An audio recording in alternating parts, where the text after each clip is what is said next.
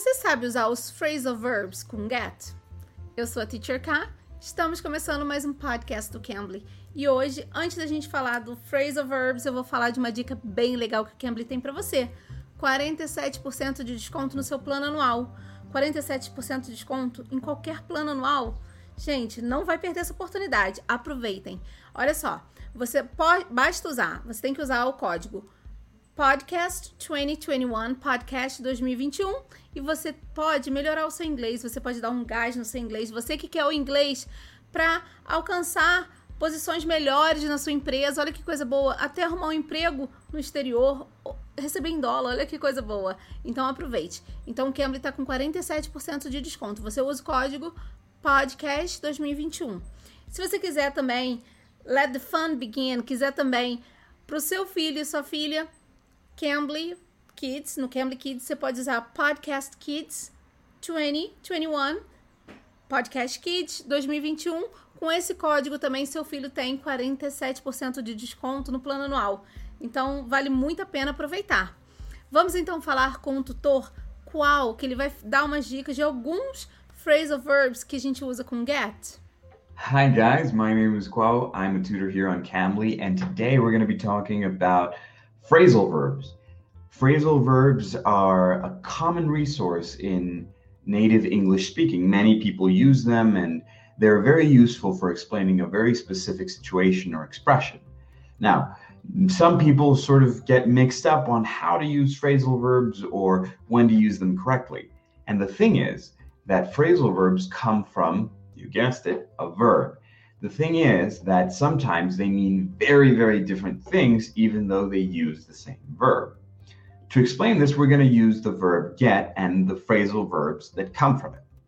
Now, you probably understand that get is a verb that just means to obtain, to receive, right? So it's a very simple verb.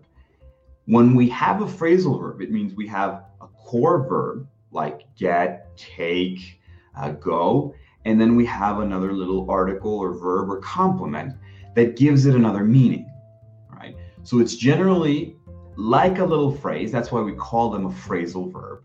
It's like a mini, mini sentence inside a sentence that has a specific meaning on its own. The tricky part about phrasal verbs is remembering the structure. Because it's not one word, it doesn't always go together. I'll explain that in a little bit. But for now, let's practice with phrasal verbs using get. All right. Now, there are many phrasal verbs using get. There are a ton. And there are some simple ones like get up or get in. They describe very simple uh, physical actions. We get up, for example, when we're sitting down, I sit down and then I get up, I stand up. Or I can get up from my bed, I can get up from the floor, etc. You can imagine. So get up and of course get in to go inside a house, uh, a car. You might have seen that in a movie in some scene. Get in the car quick, right? So, get up, get in. Está associado a uma coisa mais física. Get up, de levantar, né? E get in, entrar. Então ele falou que é uma coisa mais física. So these are very simple. Get up, get in. They're very physical and they're very obvious uh, as to when to use them. However, there are others that are not so obvious, that have a little bit of a varying meaning and can be a little bit more flexible according to the context or the dialect that you're speaking. For example, one of the more simple ones is get along. Now, even though it is considered a British uh, phrasal verb or it comes from this dialect, it is kind of universal and everyone is going to understand you. When we get along with someone, it means that our relationship is good. It means that we have a pleasant friendship, or maybe not a friendship, but at least we're not, you know, enemies. We don't fight. We don't uh, get annoyed with each other. That is to get along. Okay. For example, we could say, I get along with my boss. Maybe he's not my best friend. Maybe he's not the greatest guy in the world, but we get along. It's okay. Right? Get along significa se dar bem com as pessoas, ter um bom relacionamento com as pessoas. Se eu quiser falar I get along with all the students from my school, eu me dou bem com todos os alunos da minha escola. Get along. Another thing, get away with, right? When we get away with something, we have to add a noun, usually. We typically say we get away with a situation or an action. Mm-hmm. So, uh, the reason we say it is because we escaped responsibility from a situation. For example, uh, you, there is a show, I believe, that is called To Get Away with Murder. It means that uh, they committed a crime and they got away with it. They achieved not being detected. They didn't, uh, they weren't accused, or if they were accused, they were found innocent. So to get away with something like getting away with murder means to evade that responsibility, to successfully avoid being found out or detected or or incarcerated or accused, right? For example, um, when I was a boy, I we could say I loved to eat chocolate, and I could always get away with taking one chocolate out of the jar and eating it in my room, right? A child gets away with this if their parents don't find out or if they don't tell them anything. O get away with é sair impune, se safar, escapar de uma situação, sair, escapar de uma responsabilidade. Get away with. Let's think of another one like get through. When we get through, it can be one of those phrasal verbs that kind of is a little bit more flexible because it can be either very physical or not so physical.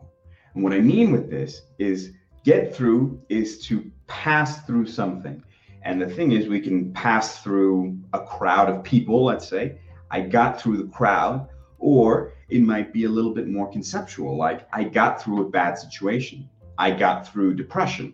I got through my cancer. I got through my breakup, right? So we successfully crossed this situation and we made it to the other side. That is to get through uh, somewhere. However, we might also even say get through to someone. Now, to get through to someone sounds kind of confusing in the beginning, but think of this to get through to someone. That means that someone is putting up a barrier or there is a certain situation that is preventing you from connecting to them.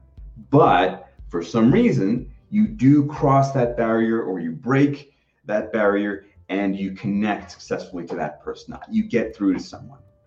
For example, a way to use this in this context would be he didn't want to listen to my recommendations, but I finally got through to him. Hmm? So getting through is one of those that are a little bit more flexible. O get through pode ser uma coisa física, passar por, a, por uma multidão, get through, mas posso também usar o get through quando estiver atravessando uma situação difícil. Então, get through a bad situation. Posso usar também get through to someone, que quer dizer se fazer entender. Get through to someone, se fazer entender.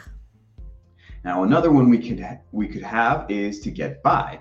Now, to get by is also a little bit confusing in the beginning because it's not so literal. To get by is basically to sort of achieve or to be able to live without too much problems, right? So it can have very, very flexible meanings and very, very flexible contexts because we can say, I got by at school. It means that I was sort of able to go it's go in school and not have too much problems. Or you could say he got by in life, meaning that in his life he didn't have too much problems. He sort of solved them. It doesn't mean he's doing great. It just means he's at least achieving some minimum conditions of being able to do his his thing, right? So get by one of the more confusing and flexible ones, but try to use it, guys. O get by eu uso no sentido de se virar, sobreviver. Por exemplo, my Spanish is not so good, but I get by. Então quer dizer, meu espanhol não é muito bom, mas eu me viro. I get by. Então eu uso get by nesse sentido de sobreviver, de se virar. Guys, hopefully you learned something. Uh, try to use phrasal verbs. They're not absolutely necessary, but they are very useful. Okay, so hope to see you soon. Take care.